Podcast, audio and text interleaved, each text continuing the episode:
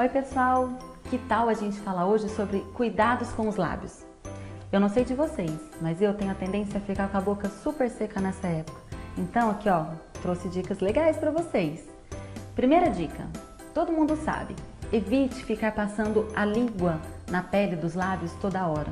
Cada vez que você molha, que você passa a linguinha para aliviar, você está estimulando o ressecamento. A saliva acaba piorando o aspecto, tá?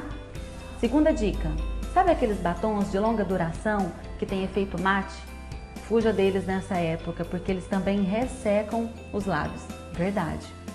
Terceira dica, se a sua pele, se o seu lábio está muito ressecado, uma boa opção é você pegar aquela pomadinha de assadura de bebê, Bepantol, essas que você tem em casa, e misturar açúcar cristal e depois do banho fazer uma boa esfoliação a pele do lábio depois do banho ela tá mais molinha e aí você consegue com aquele açúcar, com aquele Bepantol, deixar a boca bem macia.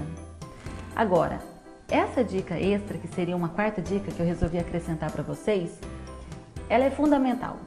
Vai espantar os maridos e os namorados por aí, mas faz toda a diferença. Pegue o Bepantol e passe uma camada bem grossa nos lábios à noite para dormir.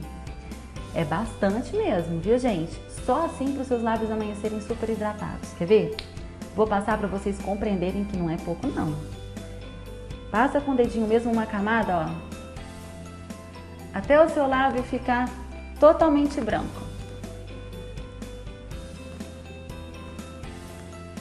Lambuza mesmo, gente. Quanto mais, melhor. E pode dormir desse jeito, sem economia com produto. Você vai ver que de manhã seus lábios vão estar muito mais macios. Pode acreditar.